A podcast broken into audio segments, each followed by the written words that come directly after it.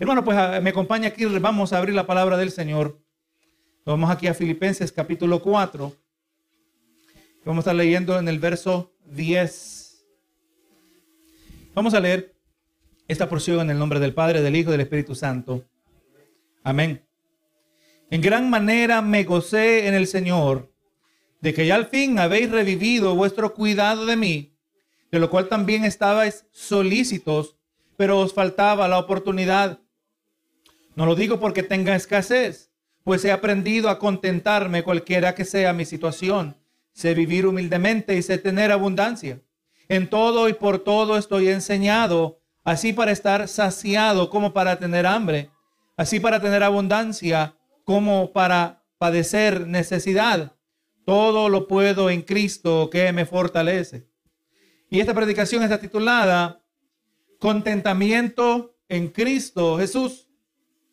¿Sabe que el muy exitoso empresario e inversionista Warren Buffett hizo una comparación entre el estilo de vida de la persona promedio en Estados Unidos y el estilo de vida que tenía el, hombre más rico del mundo, históricamente hablando, John Rockefeller, un hombre que vivió casi unos que vivió 100 años atrás.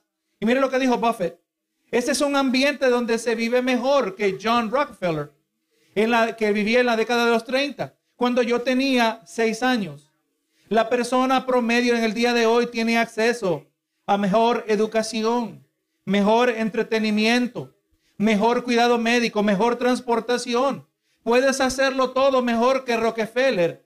Es sorprendente cómo durante mi vida cuánto ha cambiado. Si Rockefeller quería ver un juego de pelota, él tenía que ir en persona. Es muy interesante ver esta observación de Warren Buffett acerca de, casi cerca de lo que era nueve décadas atrás. Y podemos decir al mismo tiempo que el ser humano, aleluya, teniendo una vida mejor, está insatisfecho más que nunca. En el día de hoy tenemos toda clase de electrodomésticos que facilitan y maximizan la cantidad de tiempo que tenemos para hacer lo que verdaderamente es importante, pero vemos que la gente tiene menos tiempo que nunca. Nuestra habilidad de transportarnos de un lugar a otro es asombroso o es asombrosa, pero preferimos muchas veces conectarnos en las redes sociales.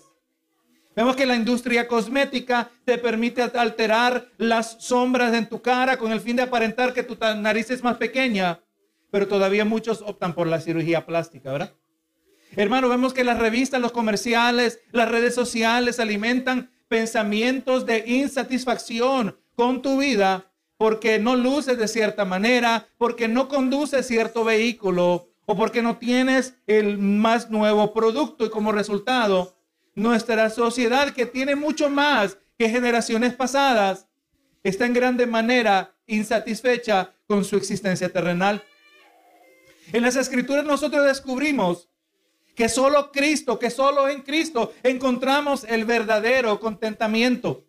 Aquel estado del alma donde el individuo está plenamente satisfecho con su estado actual. Y en esta última sección de este capítulo encontramos a Pablo bajo la inspiración del Espíritu. Y él pudo escribir y presentar unas pautas importantes que cuando están presentes en la vida del creyente hacen muy difícil que eche raíz la insatisfacción, el desánimo o quizás hasta la depresión. Vemos, hermano, que el apóstol nos brinda sabiduría divina que formaba parte de su manera de pensar, la cual, eh, aleluya, hacía de este preso en dificultades, lo convirtió en el preso optimista. Y vamos a ver, hermano, que por medio de esta predicación, vamos a ver a Pablo que nos demuestra que el contentamiento del creyente se encuentra en la calidad de sus relaciones y no en la calidad y cantidad de, sus pertenencias. Vemos también, Pablo nos dice que el verdadero eh, contentamiento solo es posible cuando un creyente posee una clara comprensión de la soberanía de Dios. O sea que eh, el entender que Dios está en control está directamente relacionado al nivel de contentamiento. Y tercero, Pablo nos mostrará que la base del verdadero contentamiento se encuentra solo cuando entendemos que Cristo mismo es nuestra recompensa. Ahora, hermano, vemos aquí en el verso 10. Y dice Pablo, en gran manera me gocé en el Señor que ya al fin habéis revivido vuestro cuidado de mí. Hermano, vamos mirando que en esta ocasión el apóstol Pablo, o en esta porción de la epístola, el apóstol Pablo nos vuelve a mostrar cómo los hermanos en Filipos le eran una fuente constante de gozo y ánimo a este apóstol. Aquí no está diciendo que a él le fue causa de gozo el recibir la visita del hermano Epafrodito, de quien hablamos unas semanas atrás, ¿verdad? El hermano Epafrodito que vino con una encomienda de estos hermanos que a la distancia le dejaron saber a Pablo que sobre todas las cosas estaban orando por él, ¿verdad? Porque si se tomaron el cuidado de enviarle una ofrenda o una aportación eh, de cualquier manera, sea algunas cosas que él necesitaba, le definitivamente estaban en las oraciones de Pablo. Y estos hermanos, a través de la ofrenda, le fueron causa de gozo. Me gocé en ver que ustedes una vez más comenzaron el cuidado de mí. Pablo en primera de, eh, perdón, en el capítulo 1, en Filipenses 1, en verso 3, vemos aquí la primera mención de cómo los hermanos en Filipos le eran causa de gozo. Dice, doy gracias a mi Dios. Siempre que me acuerdo de vosotros, siempre en todas mis oraciones rogando con gozo por todos vosotros. El testimonio, no solo las acciones de lo que hacían los hermanos en Filipos, pero quienes ellos eran en Cristo Jesús, e, era una constante fuente de ánimo y gozo aquel hermano Pablo que estaba abandonado en la prisión, ¿verdad que sí? Pero Dios, vamos mirando eh, que la memoria de los hermanos le eran causa de gozo y ahora la expresión de su cuidado también le brindaba gozo en el Señor. Mire hermano, cómo nosotros eh, nos podemos bendecir los unos a los otros. Vamos mirando, hermano, que grande parte de lo que va a formularse se puede constituir el contentamiento que arropa la vida del cristiano, verdaderamente aparece en medio de nuestras relaciones. No puede haber contentamiento si no hay gozo, ¿verdad que sí? Vamos mirando que el gozo es un componente Aleluya. Eh, del que verdadero contentamiento. Vemos aquí, Pablo nos ilustra una vez más que este fiel siervo de Dios, aleluya, nos brinda eh, cuán, una comprensión, cuán entretejidos nosotros estamos como miembros del cuerpo de Cristo, como miembros de la familia de la fe. Los hermanos se gozaban y necesitaban del ministerio de Pablo. Y Pablo también se gozaba en ellos y necesitaba del ministerio de los hermanos. Hermanos, nosotros nos necesitamos los unos a los otros más de lo que nosotros muchas veces nos damos cuenta. Qué bueno es poder nosotros encontrar, aleluya, eh, eh, esa satisfacción, ese gozo cuando decimos, hermano, por favor, lléveme oraciones. Porque yo creo, hermano, que si usted estuviera convencido de que aquí los hermanos, cada vez que usted les presenta una petición, no oran por ellas, eventualmente usted va, va a dejar de pedir, ¿verdad que sí? Pero cuando usted trae su petición en este ambiente íntimo que es la familia de la fe, un ambiente íntimo, usted sabe hermano que cada congregación tiene su propia cultura. Cada congregación tiene su propio temperamento porque cada congregación está compuesta de diversos miembros. Nosotros tenemos un ambiente familiar. Aunque tenemos las metas eh, iguales, ¿verdad? adoramos a Cristo como muchas otras congregaciones, pero la manera que trabaja esta familia es diferente a otras familias, ¿verdad? Benito Jesús. Así que este ambiente es íntimo y no se puede transmitir a otro lugar de la misma manera. Así que hermanos, vamos entendiendo y que la bendición de Dios está cuando entendemos que nos necesitamos los unos a los otros. Así como Pablo decía, ustedes me son causa de gozo, yo también lo puedo decir como pastor en el día de hoy. Escuchaba al pastor MacArthur hablando de esto mismo y él dice, hermanos, cuando yo estoy fuera de la ciudad, cuando estoy fuera de la iglesia, yo no paso pensando en qué, eh, qué sermón voy a predicar o qué esto voy a hacer. No, no, yo estoy pensando en ustedes, decía. Y es la verdad, hermano. Eso es lo que ocurre en el corazón pastoral. ¿Verdad? Porque nos damos cuenta que hay una bendición tan grande que nos ha dado el Señor que se llama el cuerpo de Cristo. Y vamos mirando con todo esto. Nosotros no sabemos la capacidad espiritual que tenían los hermanos en Filipos. No sabemos si eran preparados en alguna manera. No sabemos cuán sencillos eran. No sabemos nada. Solo podemos ver eh, los aspectos de su relación con Pablo y la relación de Pablo con ellos. Pero vemos, hermano, que ellos eran importantes. Eran importantes para Pablo. Y no solo importantes para Pablo, pero importantes para Cristo. Así de la misma manera nosotros nos podemos mirar unos a otros. Y usted que está aquí por providencia de Dios, usted que se sienta aquí a adorar, que viene, sepa que aunque usted decidió que iba a venir a la iglesia o que aunque usted decidió que aquí se iba a congregar, usted está aquí porque así Dios lo decidió. Benito Jesús, usted está aquí porque Dios lo colocó en este lugar. Cada miembro es importante dentro del cuerpo de Cristo. Eso yo lo he entendido, gloria a Jesús. Y el Señor sigue ayudando a entenderlos, a entender esto mismo, gloria a Dios. Dice, me gocé en gran manera, verá que al fin otra vez, al fin, ya, ya al fin habéis revivido vuestro cuidado de mí, dice, de lo cual también estabais solícitos, pero os faltaba oportunidad. Vemos, hermano, que en el verso 15, que lo vamos a cubrir la semana que, que viene, Dios así permita, los hermanos ya le habían apoyado a Pablo en el pasado. Pero por alguna razón eh, desconocida habían dejado de apoyarle. Estamos hablando de un apoyo que él recibía de parte de ellos quizás unos 10 años atrás. Y aquí encontramos, hermanos, eh, en, esta parte del verso, encontramos uno de los propósitos principales por los cuales Pablo les escribió la epístola.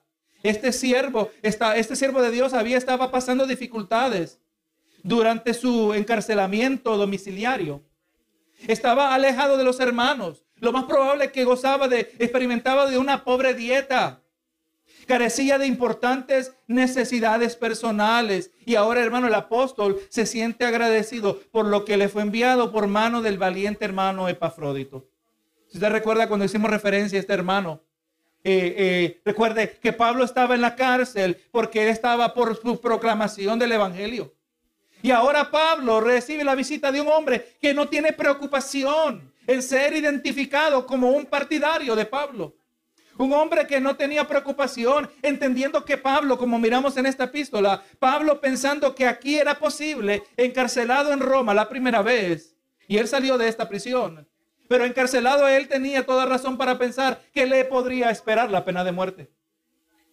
Yo creo que este quizás no era un detalle ajeno a otros. Quizás no era ajeno a los hermanos en Filipos. Quizás no le fue ajeno cuando llegó Epafrodito, ¿verdad? De cualquier manera. Y Epafrodito prefirió identificarse con este hombre para hacerle de apoyo, para hacerle de bendición. Este hermano, aleluya, un hombre muy valiente, trajo una, un gesto muy significativo para el apóstol.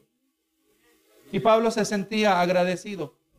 Y vemos cómo ahora Pablo procede, procede a explicar cómo, origina la fuente de su gozo. Dice el verso, el verso 11. Dice, no lo digo porque tenga escasez. O sea, él se alegró de que una vez más recibió el apoyo monetario, el apoyo económico. Pero él dice, yo no me gocé porque me vino este apoyo porque yo tenía escasez. Que indudablemente, hermano, él tenía escasez. Usted sabe que cualquiera de nosotros, experimentando tiempos de necesidad, tiempos de escasez, al recibir una bendición de parte de los hermanos, nos sentiríamos gozosos por eso mismo. Pero sorprendentemente, la, ofrenda, la bendición, no era la razón que, le, que Pablo experimentaba gozo. Como ya dijimos, Pablo la recibió y, aleluya, y recibió ese apoyo porque él indudablemente estaba, estaba experimentando escasez, necesidad, pero el gozo no le vino por una bendición que llegó a tiempo. Esto obviamente, este detalle, Pablo lo va a describir más adelante en los versos que vamos a mirar la semana que viene. Pero él dice, mi gozo no me vino porque yo estaba triste. Mi gozo no me vino porque yo estaba descontento.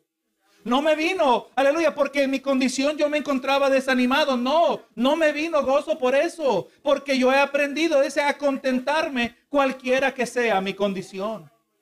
Hermano, aquí el apóstol Pablo nos está sirviendo de modelo importante. Recuerde, él ya nos ha dicho que seamos imitadores de él como él de Cristo, ¿verdad? Vamos mirando aquí, Pablo nos describe su cosmovisión. La cosmovisión de Pablo, su mentalidad había sido moldeada por Dios de tal manera que la fuente de su contentamiento era independiente de su situación. Con, cuando todo marchaba bien, Pablo se gozaba cuando había dificultad. Pablo de la misma manera había sido moldeado por Dios, que en su contentamiento, que su contentamiento surgía no basado en la situación. Pablo no estaba hablando, hermano, acerca de una, de una teoría espiritual. Él no estaba hablando de un conocimiento teórico. No, no, hermano, estaba hablando de un conocimiento práctico, algo que él estaba viviendo. Solo tenemos que retroceder a lo que nos presenta el libro de los Hechos, el comienzo de lo que eventualmente llegó a ser la congregación en Filipos durante el primer viaje misionero de Pablo. Y Pablo, gloria a Dios, usted conoce la historia, él terminó encarcelado junto con Silas. Y nosotros sabemos que Pablo en las dificultades, ¿qué estaba haciendo? Estaba adorando al Señor. Y no cualquier alabanza, hermano no cualquier corito, no cualquier cántico. No, hermano, este hombre, eh, hermano, estaba trayendo una alabanza de un corazón agradecido, una, una alabanza, hermano, con contentamiento, ¿verdad que sí? Una alabanza que surgía de un corazón que estaba satisfecho en Cristo Jesús. Esa es la única manera, porque las circunstancias van y vienen, vienen. Las circunstancias van y vienen, las circunstancias cambian. Estamos en un continuo proceso de cambio. Benito Jesús. Pero lo que no cambia es la realidad acerca de Jesucristo. Pablo dice, he aprendido, hermano, el contentamiento se aprende. Usted quiere, usted le está diciendo, Señor, yo te pido que me des paciencia. Es una buena petición. Yo quiero tener paciencia, pero sea sabio que Dios no va de manera eh, sobrenatural, de manera espiritual. Eh, gloria a Dios, le va a salpicar. Aleluya. Y ese día en oración, Dios le salpicó, le, le inyectó una dosis adicional de paciencia. No, hermano, sepa que, aleluya, cuando Dios está queriendo cultivar paciencia en su vida, le va a colocar en situaciones donde usted va a tener que decidir, escoger lo que la palabra dice ser obediente a la palabra del Señor. O sea, que gloria a Dios, situaciones que van a probar su paciencia. Así también, de la misma manera, el conocimiento, mejor dicho, el contentamiento. De la misma manera, el contentamiento, el Señor nos coloca en situaciones donde tenemos que aprender a contentarnos en el Señor. Es posible, hermano, que Dios permite situaciones que aquí salió mal esto acá y por este lado salió mal y por este otro lado. Y estamos mirando que esto está fuera de lo normal. Pareciera, es más, en nuestra mentalidad, ¿será que estamos siendo atacados por el diablo? Esto tiene que ser, esto tiene todos los indicios de un ataque satánico. ¿Quién sabe cuántos demonios han venido en contra mía? Y cuando usted empieza a reprender el diablo, el diablo allá a la distancia se da vuelta y dice, yo no estoy por allá. ¿Y qué tal si Dios en su voluntad determinado, ha determinado pasarlo por un proceso por medio del cual usted es llamado a cultivar su contentamiento. Sea a través del mismo diablo, sus demonios o independiente de ellos. Nosotros, hermanos, siempre en todas circunstancias, somos llamados a llevar nuestros pensamientos a obediencia a Cristo. Benito Jesús. Vayan y vengan demonios, podría decir usted. Aleluya. Y eso sepa que si Dios no quiere que se vayan, no se van. Y suena difícil decirlo de esta manera, ¿verdad? Recuerde, el mismo Satanás pidió permiso para venir en contra de Pedro y Jesús le dijo, Satanás te ha pedido para zarandearte y yo he rogado por ti para que no te falte la fe. Tú vas a pasar por ese proceso. Eso yo, cuando Dios ha determinado obrar de esa manera, usted no lo puede controlar. Usted puede volverse azul gritando quedar morado, gritando, reprendiendo, y no se, va a, no se va a ir si Dios así no lo ha determinado. Porque Dios nos tiene que pasar por un proceso en ocasiones. Tiene que hacerlo de esta manera, que aprendamos a contentarnos en el Señor. Vamos mirando, hermano, cuando usted lee el capítulo 16 de los Hechos, cómo Pablo terminó en la prisión, cómo después de haber reprendido un demonio que estaba dentro de una mujer, una joven, que tenía espíritu de adivinación y los dueños, los amos de ella, habiendo perdido la fuente de lucro, la fuente de ganancia, lo mandaron meter a la cárcel. La palabra no nos menciona al diablo en todo este proceso. Vemos que sí estaban obrando los hijos del diablo y de alguna manera, indirecta indirecta, directa o indirectamente, el diablo estaba envuelto, ¿verdad? Él tiene sus agentes, tiene sus hijos que hacen su voluntad ya los tiene entrenados, ya los tiene condicionados. El mundo se opone a nosotros. Solo usted tiene que leer Apocalipsis. Cuando Jesús en su reinado milenial, el diablo atado por mil años, al final de los mil años se encuentra una multitud innumerable para venir en contra de Cristo. El ser humano es malo sin el diablo. Así que el diablo no tiene que estar envuelto directamente. Aleluya. O aunque esté envuelto directamente. Dios en todo lo que causa, todo lo que Él permite, Él tiene un propósito. Pablo había encontrado, había, está mostrando aquí que había aprendido que el contentamiento, el verdadero contentamiento no viene basado en la situación. Hermano, de la misma manera, ¿no ha notado usted que toda virtud espiritual que se manifiesta en la vida del creyente es una que existe separado de comprensión o circunstancia? Por ejemplo, cuando leemos el verso 7, ya miramos unos versos atrás de este mismo capítulo, Pablo estaba diciendo que el Señor nos da a nosotros una paz que sobrepasa todo entendimiento. Si es una paz que no tiene lógica, es una paz, es una quietud del alma que se hace presente y no tiene sentido porque tengo toda razón para estar turbado. Una paz que sobrepasa todo entendimiento, ¿verdad? Una paz que no depende de circunstancia para hacerse presente. En Efesios 3:18 también nos habla del amor de Cristo que excede todo conocimiento. O sea, muchas de las cosas que Dios presenta en nuestras vidas no van a tener lógica humanamente hablando. Benito Jesús. Ahora en todo esto viene una pregunta eh, lógica, pero ¿qué es contentamiento? ¿Qué verdaderamente es contentamiento? La enciclopedia bíblica Sunderland dice, define el contentamiento de la siguiente manera. Dice, el estado de estar contento o satisfecho es una virtud impuesta por las escrituras sobre los creyentes. Mire, dice, es impuesta y eso es correcto. Y está íntimamente asociada con rectitud y es una evidente marca de espiritualidad, de acuerdo a Pablo, como estamos mirando aquí. En la perspectiva cristiana, el estar contento no significa ser indiferente a la situación del prójimo, que es oprimido o injustamente tratado no es ceder a la maldad pública o tolerar los males, los males hechos eh, de unos a otros. O sea, hay gente, hermano, que para mantener una cierta medida de contentamiento acerca de la vida, viviéndola en un mundo lleno de maldad, lo que hacen es que se tapan los ojos y se tapan los oídos.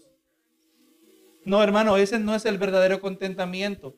El contentamiento tampoco se trata de desechar la insatisfacción que acompaña al pecado. El contentamiento cristiano tiene todo que ver con la autoaceptación espiritual.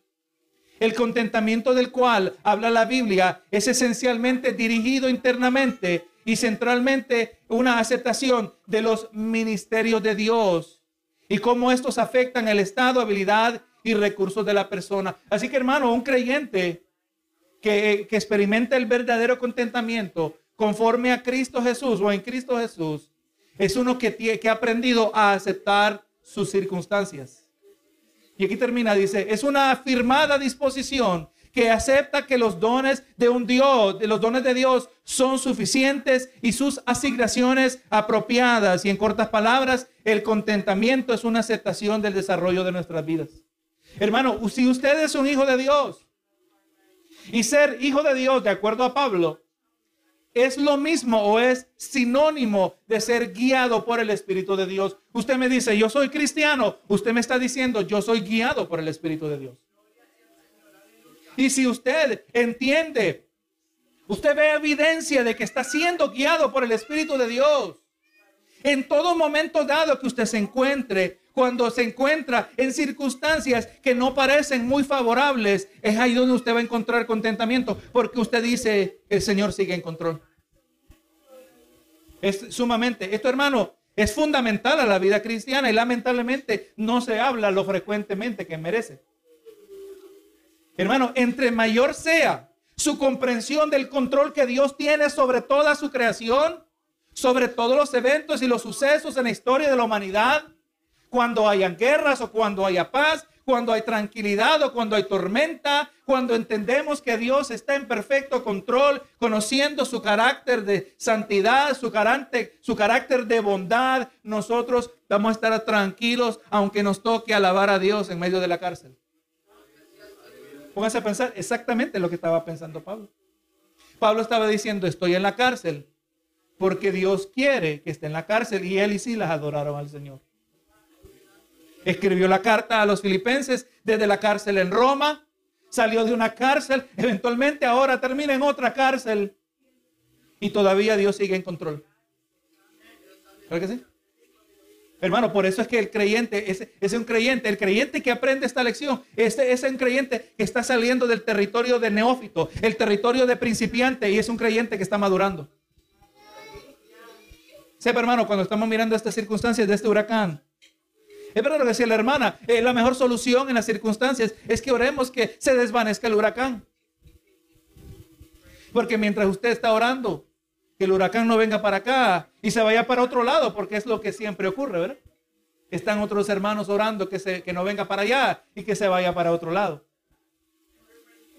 Hasta el día de hoy no tenemos razón para decir que Dios no puede desvanecer un huracán, pero vemos que la manera principal es que muchas veces lo desvía hacia el mar, al mar abierto, ¿verdad? Pero en muchas ocasiones no lo hace.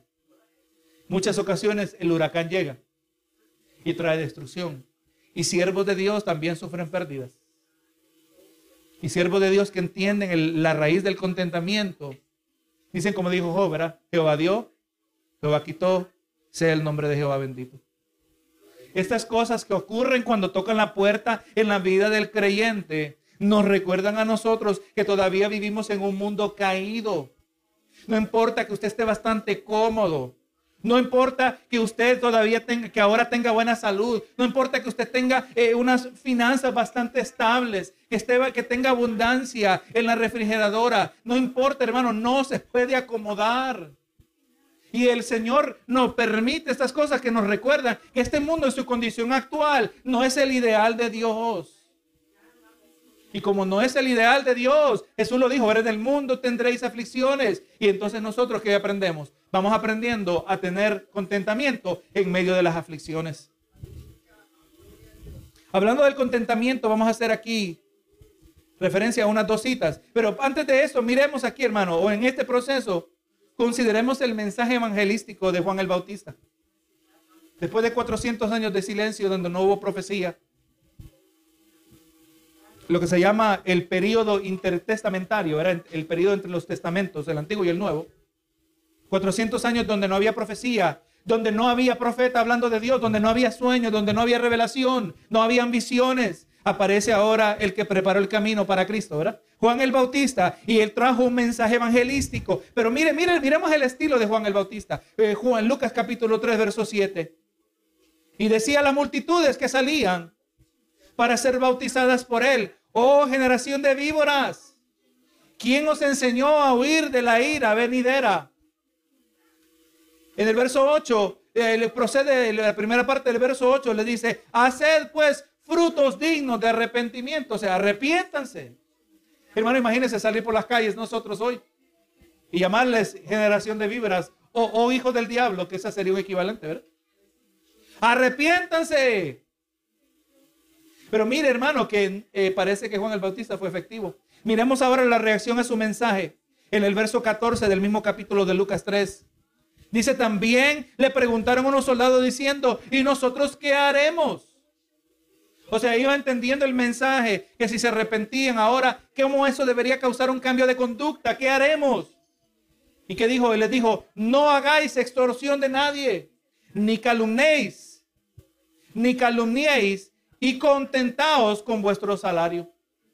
Vamos mirando aquí que de aquel entonces Juan el Bautista estaba dando evidencia de que, un, que estaba mostrando que la evidencia de un genuino arrepentimiento delante de Cristo Jesús, eh, aleluya, es contentamiento con lo que tenemos.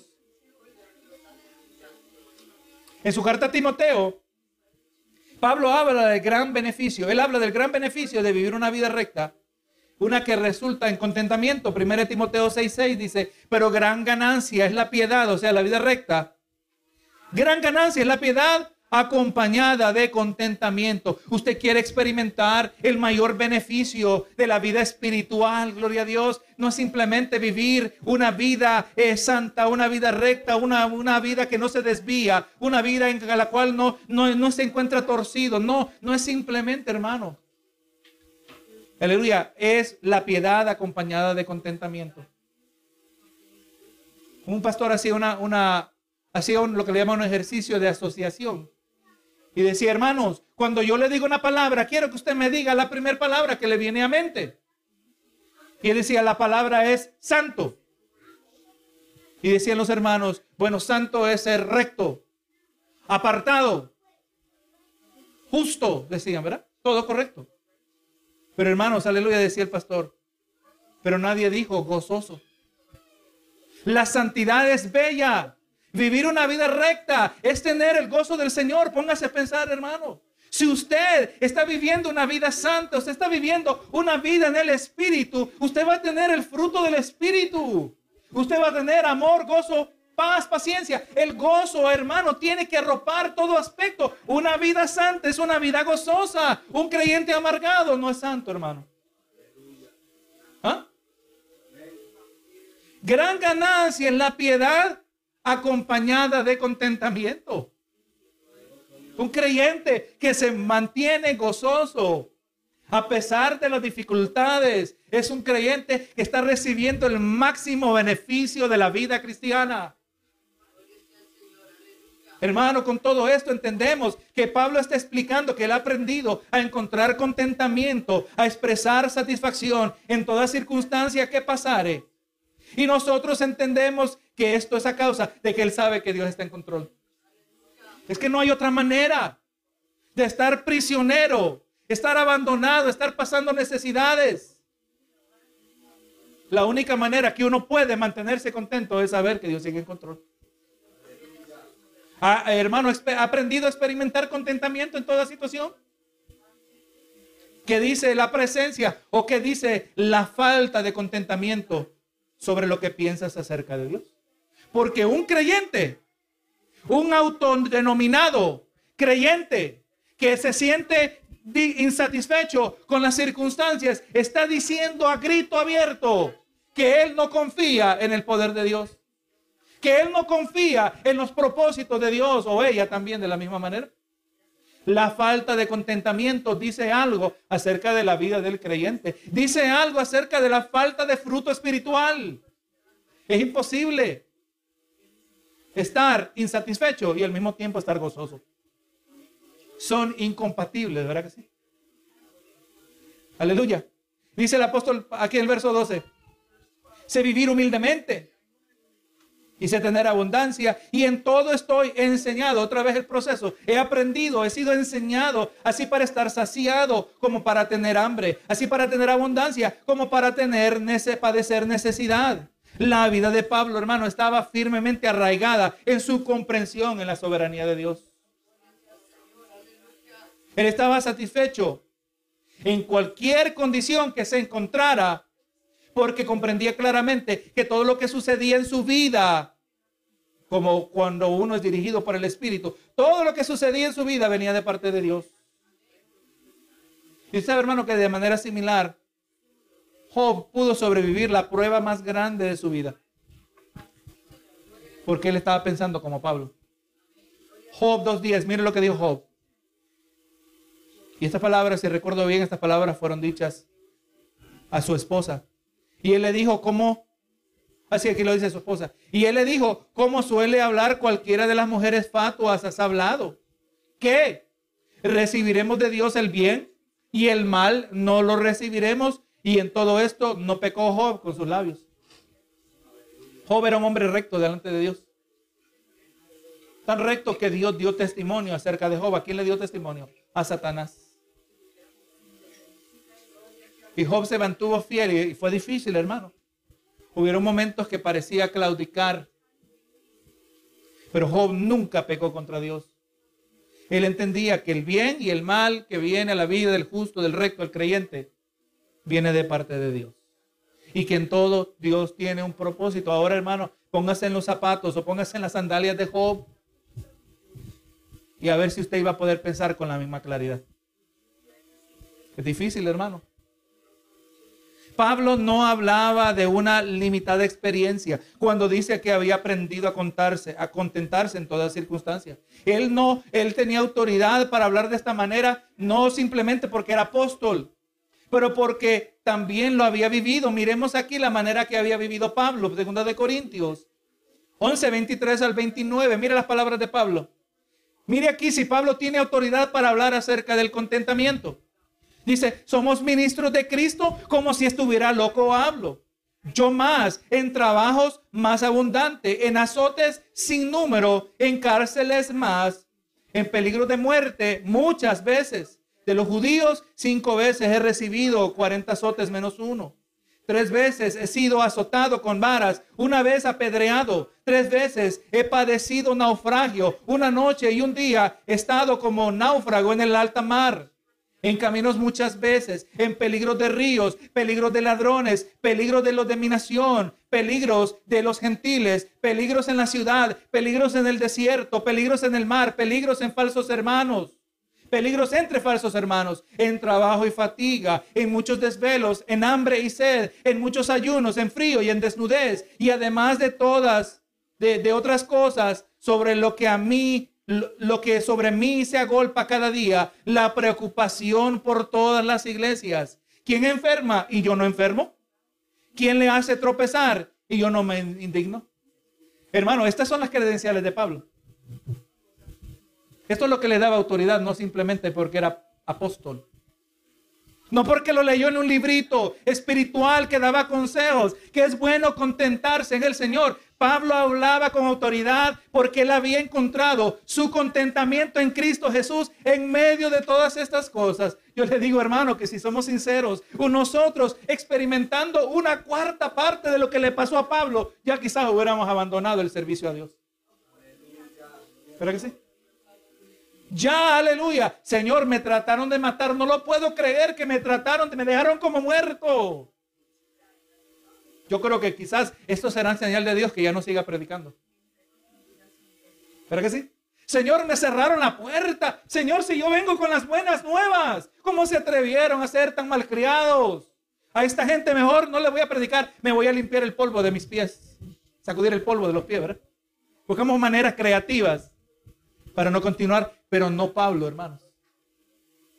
Y de la misma manera usted, si encuentra su satisfacción en Cristo, si encuentra su contentamiento en Cristo Jesús, pase lo que pase, venga lo que venga, usted va a seguir marchando hacia adelante. La verdad que Pablo, la, verdad de, la vida de Pablo fue un vívido testimonio de que no son las circunstancias que hacen víctima a una persona, pero su actitud. Pablo ya era para que él cien veces hubiera dicho, pobrecito de mí. Pobrecito de mí, hermanos, mándenme más ofrendas. ¿Pero que sí? No, no, hermano. Y vamos a mirar, y esto todavía queda en el aire, ¿por qué esta ofrenda le fue causa de gozo? Pablo había sufrido mucho por causa del Evangelio. Había experimentado muchos peligros, se había sentido débil y enfermo, había sido abandonado y traicionado y había experimentado hambre y sed por causa del Evangelio y aún así todavía experimentaba contentamiento. ¿Qué excusa? ¿Cuál es tu excusa para no estar contento? Nos avergüenza Pablo, ¿verdad que sí? De este punto en adelante. Si yo, porque sabe cuando usted no está contento, cuando se está quejando cuando nos pasamos quejando contra Dios, cuando nos pasamos, pasamos quejando acerca de nuestras circunstancias, estamos manifestando que nuestro contentamiento eh, no está en Cristo Jesús. No hay gozo. Y ahora se presenta Pablo con sus credenciales y nos deja avergonzados. Tú tienes razón para, eh, para pasarte quejando. Tienes razón para no estar contento. Mira lo que yo tuve que pasar y yo todavía me mantuve fiel al Señor. No tenemos excusa, hermano. Esa es una, una pregunta retórica. ¿Cuál es tu excusa? Es que no hay excusa. No hay ninguna explicación que a mí me dé permiso de quejarme contra Dios. Pero continuó Pablo diciéndose, vivir humildemente en abundancia. Así para estar saciado como para tener hambre, así para tener abundancia como para, para padecer necesidad. Pablo sabía que lo que le había tocado en su vida era por voluntad de Dios es el asunto. Vamos a ponerlo de esta manera. Lo que a usted le acontece, si usted es un hijo que anda guiado por el Espíritu de Dios, en otras palabras, este es un creyente que no anda en desobediencia. Que parece contradictorio decir que es un creyente que anda en desobediencia.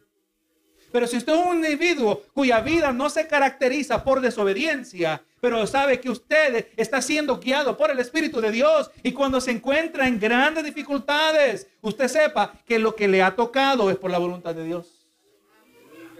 Y si por la voluntad de Dios, y si es por la voluntad de Dios, Dios está en control.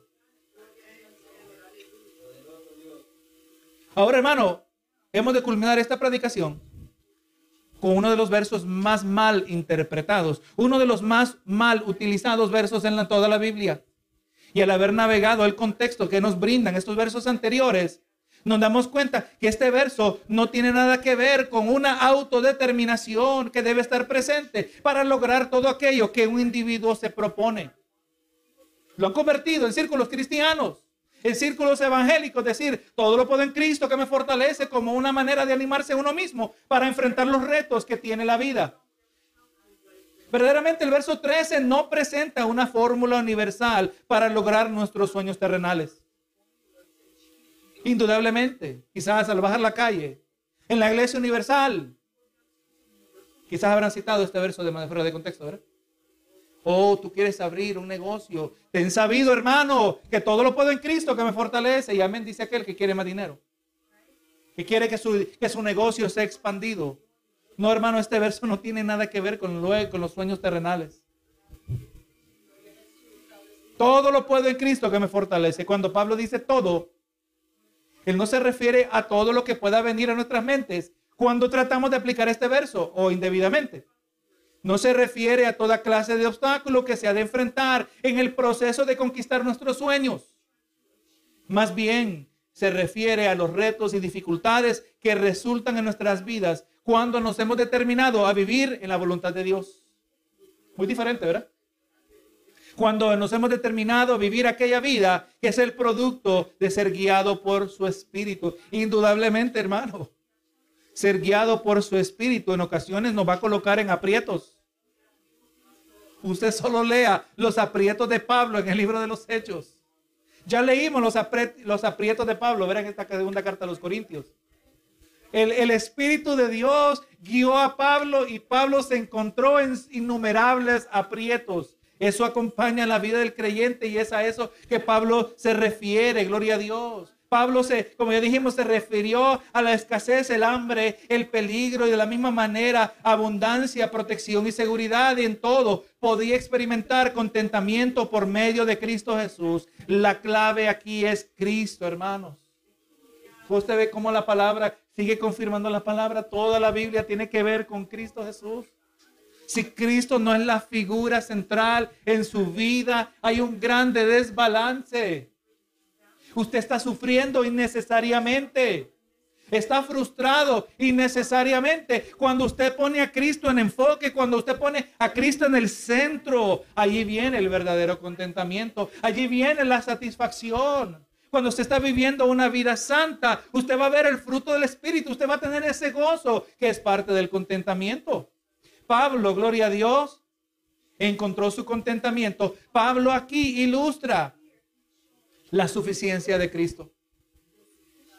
Jesús no es tan solo un salvador, uno que rescata, uno que defiende. Cristo es el premio que corresponde, el premio para el que corre esta carrera que es la vida cristiana. Cristo no solo es el Salvador, Cristo no es solo nuestro defensor, Cristo es nuestro premio, hermano. Cristo es lo que se nos da, el regalo que Dios nos dio y nos sigue dando y nos dará permanentemente por vivir vidas fieles. Si esto a usted no lo anima, si esto a usted no lo emociona, hermano, entonces yo no sé qué está pasando. O mejor dicho, quizás sí sé lo que está pasando. Estamos trastornados en nuestra comprensión del Evangelio. Usted no se debe emocionar de que en una gloria venidera nos espera una realidad donde ya no va a haber enfermedad. Esa no debe ser la razón principal por la que usted se emociona del cielo. No se debe emocionar acerca del cielo porque van a haber calles de oro. Porque ya no van a haber guerras. Porque ya no va a haber diablos. No, hermano. Aunque no debe ser causa de alegría, gozo y aún esta emoción. Pero lo que nos debe emocionar más acerca del cielo es que vamos a estar en la presencia de nuestro amado Salvador. Ahí hacía falta un gran amén, hermano. Nuestro amado Salvador, Cristo es el premio para el que corre esta carrera. que es la vida cristiana. Y ahora en conclusión, hermano, en la primera parte de esta predicación hemos podido explorar el concepto de contentamiento, donde nos hemos visto convencidos a imitar al apóstol, que bajo las difíciles circunstancias no se desanimaba ni se daba por vencido. Que desde esta carta escrita como prisionero, Pablo demostró una fuente sobrenatural de contentamiento, porque eso es lo que es, hermano. Cuando Cristo es tu contentamiento, es una fuente sobrenatural. Y que nos debemos maravillar que esta fuente está disponible para todo creyente en el día de hoy. La fuente del contentamiento se encuentra en la hermosa persona de Cristo Jesús, nuestro amado Salvador. Es adecuado y suficiente. Y que la comunión con Él es más trascendente, es más sustancial que todo beneficio o posición favorable que este mundo puede ofrecer. No hay nada que podamos, que, que queremos, que estemos dispuestos a intercambiar. Aleluya, en vez de Cristo. Cristo la perla preciosa, nuestro glorioso Salvador, la piedra del ángulo, nuestro especial tesoro, es suficiente para brindar contentamiento, satisfacción en toda situación. Tenemos que meditar sobre esto, hermano. Posible, como todos nosotros hemos experimentado tiempos de frustración espiritual. Todo está en el proceso del Señor. Momentos donde parece que Dios está distante. Dios sigue todavía orando, aún allí. Pero Dios quiere que descubramos nuestro contentamiento en Cristo no en religiosidad, no en ceremonias, no en costumbres o tradiciones, no, no, en Cristo Jesús. Hermano, en otras palabras, si usted tiene a Cristo, el gozo nunca se le va a ir. Y vamos a poder cantar como Pablo y Silas. Vamos a poder estar gozosos como Pablo en sus prisiones en Roma con amenaza de pena de muerte. Porque su verdadero contentamiento estaba en Cristo Jesús.